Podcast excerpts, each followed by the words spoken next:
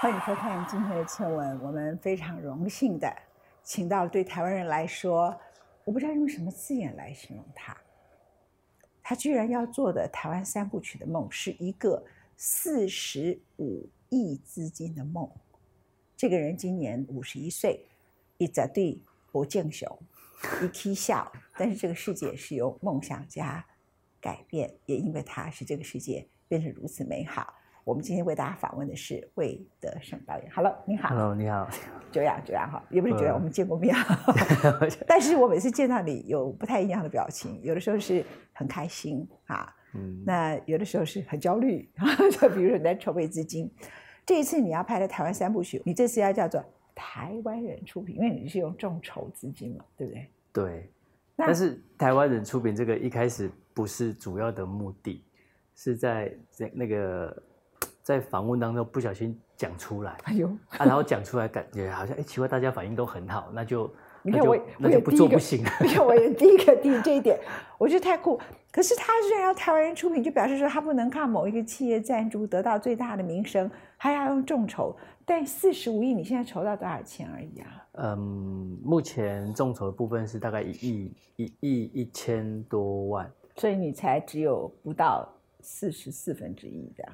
还还是要有投资进来啦，还是要投投资进来只是只不过就是要跟投资方要沟通，可不可能就是出品人还是写台湾人啊，不然没办法交代，因为已经说出口的话，对 嗯，魏德胜导演啊，他当时拍《海角七号》是两千零八年，那《海角七号》的票房非常的好。接着呢，你拍了《塞德克巴莱》，那就是一个开始走入一种史诗级的风格，嗯，那就跟原来的那个小制作成本不太一样了，对不对？对对对，所以呢，你就开始要拍一个台湾三部曲。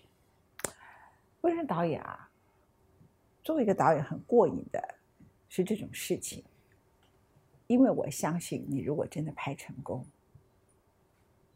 你会比台湾任何一任的总统在台湾史的地位都高，你不觉得吗？我我我没有没有那个想法，我只是真的是觉得说，嗯，其实要做这种东西，对自己来讲是一开始是兴奋，我发现到了一个好棒的故事，嗯，然后我也趁着年轻有空的时候，把那个故事给写出来了。嗯。其实我没有想过，它有一天真的会变成电影，哎，真的，这个剧本早在两千零一年的时候就写好了、哦，海把海角七号还没有写出来的时候哦。你说现在台湾三部曲、对啊，对啊，对啊，那时候就是有时间嘛，但是没有机会嘛。你听了什么故事后，你去写这个物件？诶，应该是说那时候我正我在写赛德克巴莱的剧本的时候，然后写到累了，有空档就想说去书局里面翻翻书、找资料或是干嘛的时候，就翻到了一本小说叫《道风内海》的。嗯，然后看完那本小说以后，就觉得说，是台湾吗？这是台湾吗？他讲的是台湾吗？为什么感觉很熟悉，可是又觉得跟想象中的台湾完全不一样的感觉？嗯，那开始有好奇，更更去翻了很多很多关于那个时代的史料，这样子嗯，就觉得，哇，我好像找到了我在我妈妈肚子里面的那张照片那种心情，就觉得说，好想要把它弄出来给大家看看，这样子。对，而且那个时代很特别，因为那个时代有原住民，有嗯平埔族，有一些汉人的移民，然后那些汉人的移民也想办法要抢地方，嗯然后又有荷兰人，又有外来的各种不同的人，是是对不对是？所以嗯相对来讲，那时候的台湾好多元，好特别哦。对，好精彩，好乱，好精彩。就是啊，大家都先让我赶快来呢。然后台湾那个当时又没有没有真正的统治者，对你说荷兰人来，他不是来殖民的，对，他也不是真的来来来统治的，他是来开公司的，嗯他在掌握的是他的贸易网络，他对并不是要来，并不是要来统治啊，它是要来掌握它的贸易线，掌握它的那个那个贸易你那通路的。欧多的个占这块说来讲，这是我的啊，那你啊，对不对？好类类似，如果你边我在这边开公司，以后你来这边交易的话，我要先抽税，对对对，大概是这种概念。他嗯并没有那个野心说我要统治全部这样子。对啊，啊，弄到最后变成是 四面八方的人要抢夺这个地方，这样我觉得还蛮有趣的一个时代啦。那这个三部曲里头，你把它分成三块，你要不要跟我们观众来解释一下这三部你是用什么样的断代史方式这样去切割它？嗯这样，嗯。其实三部电影，我们我其实想要诠释诠释是一个一个一个诠释观点，全全视角的观点，一个是从呃希拉雅人平埔族的角度来看这个时代，一个是从汉人的观点，一个是从那个荷兰人的观点，然后三部电影嗯。一个时代，三个视角一个时代，三部片的开场都是荷兰人来了，三部片的结尾都是郑成功来了。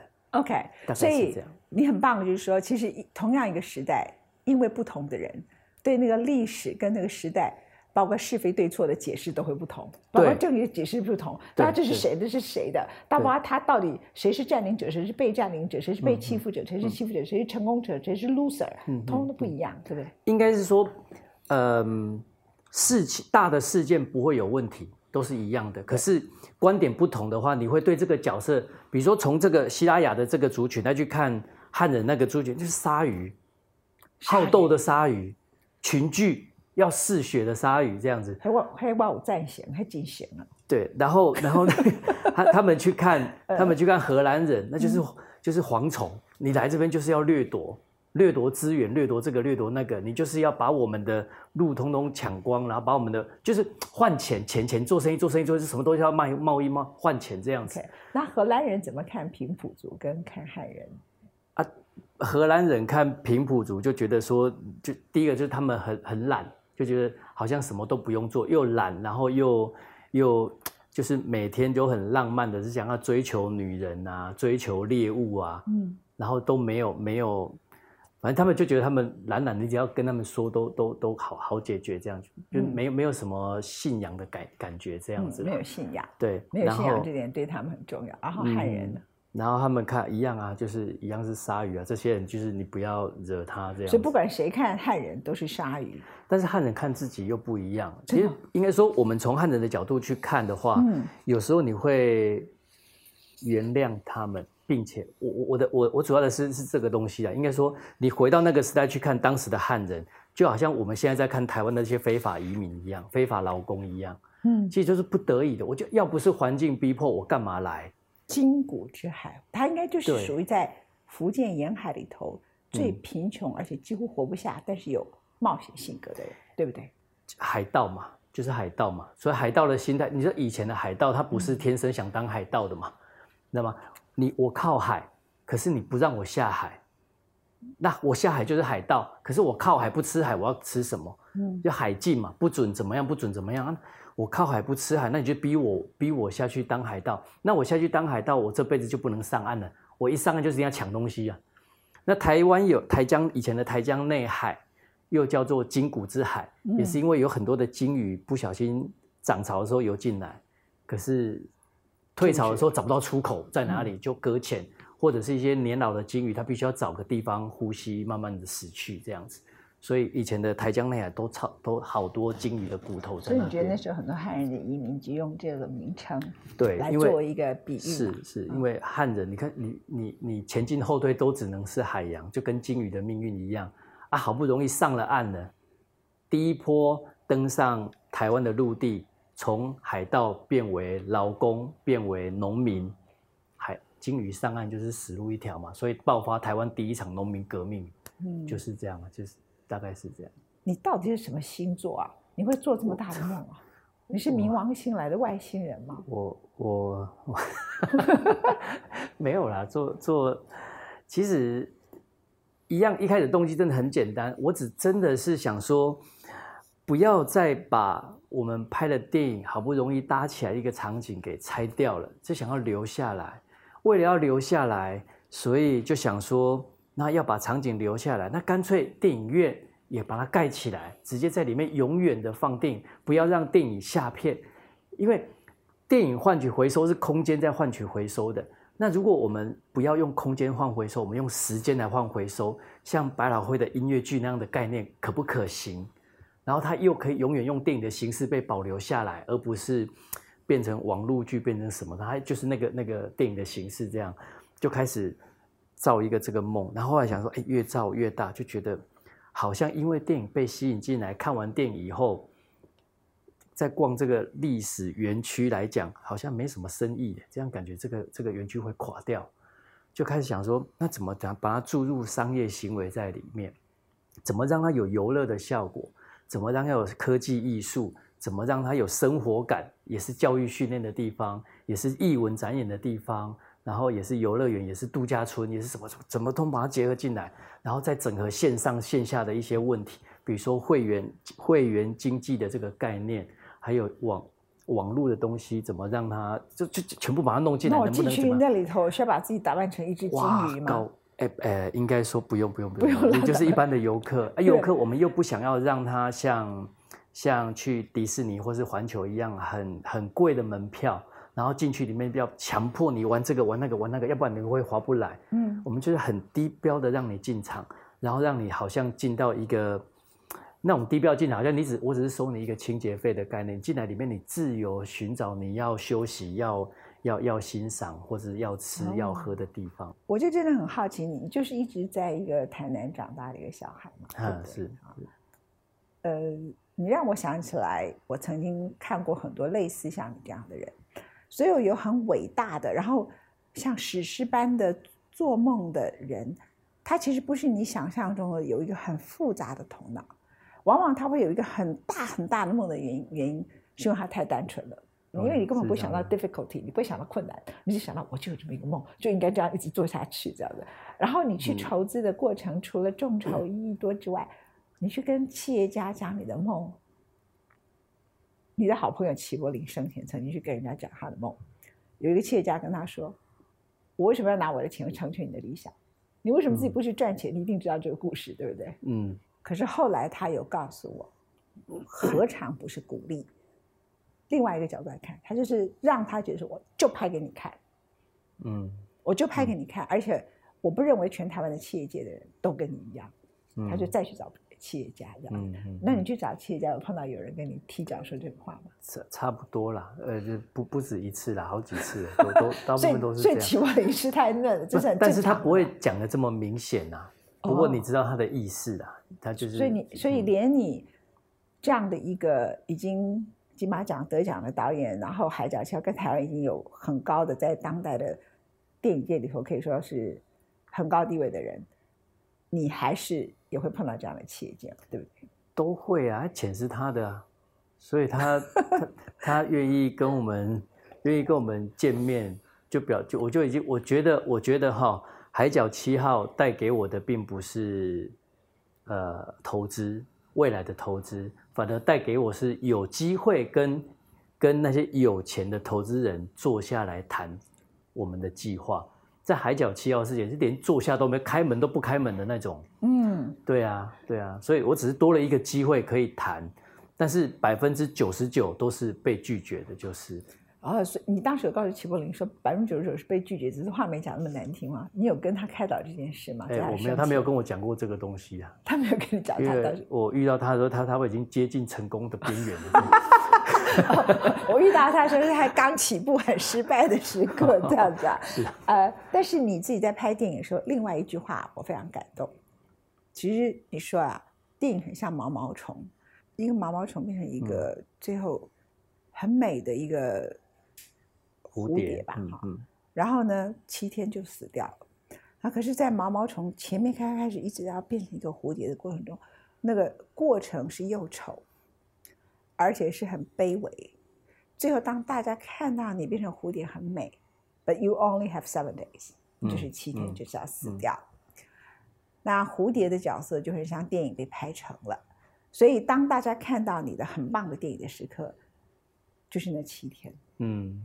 所以，身为一个导演，他有一种那个不叫史诗，那个就叫做命定的毛毛虫的人生观。嗯，你要知道，当你拥有掌声的时候，就是那七天。嗯，然后那个电影下片了以后，你留下了一些名字。嗯，那你下一部电影筹资资金从哪里来？嗯，然后你想要完成你的理想，每一步理想的路，对你而言都是一个梦，也是一个冒险。嗯，也是一个风险，像李安也一样嘛。嗯嗯，就是说，其实我想很多人并不知道，即使你身为李安这样的一个国际导演，或是魏德胜，他们每一部影片迈出那一步，以及最后的卖座，他要对他的投资的人交代，他很多他的理念，他坚持他的理念才去拍这个影片。可是当他在宣传这个影片的时候，他必须要让看得懂的人就看得懂，看不懂的人就算了。嗯，是的，你感觉是吗？是的，是的。有时候不不想过度去讲的原因，也是因为，嗯，有很容易被贴标签嘛。被贴标签，你就被说到啊，你是哪一类的导演？你是哪一类的导演？没有一个导演会希望自己被限定为我是属于哪一种导演，这样没有一个人愿意的。再加上说，真的就是这样，就是说每一次对我们来讲都是重来，没从零分打起，没有因为你卖作品，你拍了一部卖作片，接下来从六六十分打起，没有，都是从零分开始打。从毛毛虫。对对对，每一次都要回到原点，回到所以电影。就我常常说，我们好像在我说，如果我我我就是像在捡炸弹一样啊，捡炸弹的线啊，你哪一颗爆，你都是死啊，不会说你你第一颗没爆，不代表你第二颗就可以就可以不爆，你要连续十颗都没爆，你才能够活下来。所以电影就是这样，就每一次都不能垮，每一次都不能垮，那种那种那种那种那种。我我我不知道怎么讲，就是每次都很紧张这样子。真的吗？那你有得过焦虑症吗？有有。我上次打电话给你，我在听你讲那个电话声音，我不知道是觉得你我你觉得我很可怕，还是你自己当时很焦虑？因为那时候我知道你开始要拍三部曲嘛，对不对？对，那那时候是在还在还在刚开始要找钱的，刚开始对外讲说我要拍这个东西的时候了，所以那个时候得到的被质疑的点也是最多的。好，大家都说不可能的事情，那么大的资金回收怎么办？然后，呃，你要找一块土地要做这个事情，然后哪里有那种地可以给你那么那么那么大的资源做这个东西？然后政府也不会答应你什么 BOT 案，那不没有没有那么好的事情。人家都有美国梦，我们为什么不能有台湾 Stream？为什么不能有？对啊，对啊，我觉得好奇怪啊，对不对？可是很奇怪哦，人就是很奇怪，你你早上起床被骂笨蛋，中午又被骂一次笨蛋。晚上睡觉前又被骂笨蛋，做梦又梦见自己是笨蛋，隔天早上真的会变笨蛋，你知道吗？所以我真的很怕，我所以那时候我一直都要把眼呃把眼睛闭起来，把耳朵闭起来，就不要去理会，然后就就不不去不去不去讲外面的事，反而一直回到里回到里面来想说，呃，我要怎么弄，我要怎么弄，它会成，要怎么弄它才会成？别人说它不会成的原因是什么？好，那这个地方我有办法去解决那个那个问题。他土地的问题，我能不能解决土地的问题？然后他说这个地方不会赚钱，不会赚钱，我怎么让它会有赚钱？人家两年前还是一个有有有想法，可是里面东西组还没有组装完成，然后团队也还没有还不够还不够扎实，都还是都只是电影团队而已，没有没有电影以外的团队的人。所以那个时候，也许是我那时候比较急，就急着想要呃找人家谈投资，找人家干嘛干嘛干嘛之类的。然后那时候谈一定会失败的嘛。嗯，啊，失败以后就没有第二次机会了嘛，就所以要第二次，当你修改完成之后，再去找新的人谈，新的人再谈一谈，然后如果又被关门，关门，关门以后再回来再修改，再哎怎么做？他提其实他们也不是，他他们的说法不是没有道理哦。你一年三百六十五天，到底要经过多少人关门，然后让你感觉你是笨蛋？一年三百六十五天，常常哎，就是因为。我我看你刚刚讲早中晚好 惨，没有，我只是举例啊。我知道，我知道，但是即使不是如此，我想三百六十五天，可能我会有一百多次或五六十次至少有吧。嗯，有有好几很很多次，但是就常常在谈。那其实那些谈对我来讲也是个帮助跟刺激啊，不不代表都是不好的。虽然是有些人没有投资，可是他们提出来质疑点。我当然会反驳啊，可是我反驳完之后回家还是会想啊，因为他们可能有更好的、比你更好的投资的经验。我是指说，电影以外的那种主题乐园、度假村的经营，对不对？对对对对对对。所以所以那那时候我们没有办法说服他，可是回来我们还会去仔细去思考，那还缺什么？拿什么来补这个？拿什么来补这个？当环境不是这个样子的时候，他们没有看见的是什么？我们可以创造的是什么？我觉得电影是一个很棒的文化行销、文化行销、文化外交的一个一一个东西。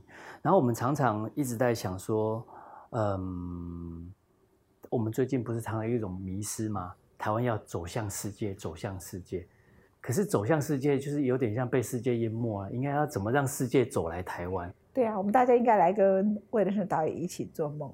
然后呢，不只是参与他的众筹，众筹投投是不是停止了？还可以再投资吗？还可以，不过现在只剩下那种两百块的自由赞助，跟六百块换票，跟一个保存的一个一个管子。六百块还可以换票，不要了啦！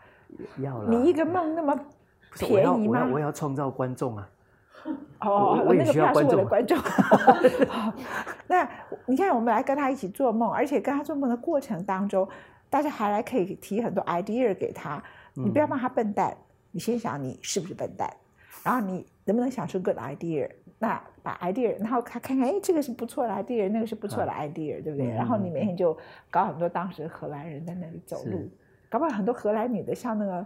像那个那时候的画这样子，你在那里走来走去也挺好玩的。是，那时候荷兰男人也很绅士的，其实也没有。那时候他们有些他们来到台湾的，可能马伯清啊、熊寡后啊、干不西啊，就水手啊，水手都水手水手比较多来。哎，吃什么？我突然想到，哎，很重要哎。我告诉你，这是我们拍要拍戏遇到的第一个问题。嗯，汉人吃什么？好，那些然后原住民吃什么？荷兰人吃什么？怎怎么吃？用什么东西装？你可以开好几家主题餐厅哎。对啊，我们今天回到十七世纪的船上，该吃什么？哎，我告诉你，蔡国强当时在威尼斯双年展啊，大红，一九九二年，那是我认识他第一次。他就是把马可波罗到中国的那艘船做一个一比一的比例。他那时候其实还没有向全世界做爆破，他他没有。他一刚开始在威尼斯双年展，大红是他。搞一个威尼斯的船，完全一比一，所有的人都可以上船去看看那个时候的样子。所以你搞一艘那个船，真的，我们有，我们会，我们会是汉人过来的那种很可怕的扇板船。我们是弄一艘那个那个真的巴达维亚号，我们已经跟荷兰的船船博物馆谈好，要复刻一艘在我们城堡的前面一模一样的，而且是真正的真正的船的样子。我应该来写一本书，我应该本来现在就有一本书，我有一本书可以捐给你这个影片，这样可以吗？可以可以可以，我我我的每一本书大概都有两三百万的版税，这样不错哈。不不用不用那么贵了，不用那么贵，那个一一心意就好了，两三百万版税，那个你要赚多久才才才可以写一本书呢？不不不不，我从五十岁开始，我的每一本书都捐出去。那我不是捐给儿童癌症，嗯，我也曾经捐给延长寿的公益平台，捐给云门，嗯，那我捐给你的电影。然后我有一本书，我最近突然呢搞在一堆，然后我把书。他唯一让我有动力完成书的只有一个理由，就是我想到我的捐款单位是谁。哦，谢谢，谢谢。你看，大大家要不要跟我一起？就是我把这本书写完，我我们的人生已经应该去帮助后后面的年轻人。他想做的每一个梦都很棒，而且他没有等他自己年纪太大。其实年纪太大，拍片子像。Belushi 啊，他就自己提到，就是他当时拍《Last Emperor》时候，他好像指挥十万大军，之后他就不太拍电影，就是他觉得太累，太累。对啊，对，特别这么大的东西，有些人都觉得说，你为什么这么急？为什么不等什么样的时候再怎么样？为什么不等怎么样的时候？我就觉得说，我再不急，我年纪都都都，我要再等十年吗？十年我六十了呢，在准备。头脑也没那么灵活了，然后身体也没那么状况也没那么好了，还还可以陪大家这样子这样子熬夜这样子跑跳吗？我我我也很担心啊。刚好对你现在看我，我就是比你大十几岁的人。Andrew 不 OK，我们谢谢 我们台湾了不起的梦想家，也因为他，我们有了《海角七号》、《塞德克巴莱》，然后一连串的好的电影，以及他现在他所呼吁的。新蝴蝶台湾三部曲，那个台湾三部曲呢？他很希望作为他这一生最重要的作品。当然，他可能在这个之后还会继续拍他的电影，可是他希望电影不要变成一个很浪费的环保，对不对？嗯，盖起来，然后就全部都拆掉。对，对啊，因为如果可以永续经营的话，我我常常在想一个事情，就是说，呃，文化、文化、译文的东西。我们都会认为译文不会赚钱，所以我们在开很多所有很多的开发案或者很多的制作案都在想我要怎么赚钱。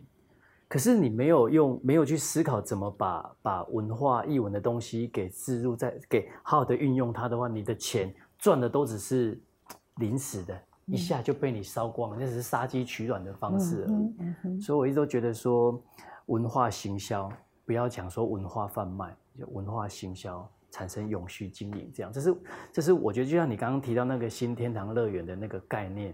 是可以被发生的，只是大家都不愿意去看见那个东西的可能性。这样，其实我觉得韩国他们有啊，他们那个我就去看那个大长今的场景，然后就去一个餐厅也叫大长今，然后旁边也就有很多泡菜，有有他吃，但是他有一个真的卖了很多钱呐。是啊，就一个大长今，他就把韩流就延伸出来，所以韩国在这方面其实做的很好。是啊，对啊，我我们不要输给韩国，嗯，同意吗？同意，不会输啦，是我们愿不愿意而已。谢谢我的人生导演。祝福你啊！谢谢，谢谢。OK，谢谢你，谢谢，谢谢，谢谢。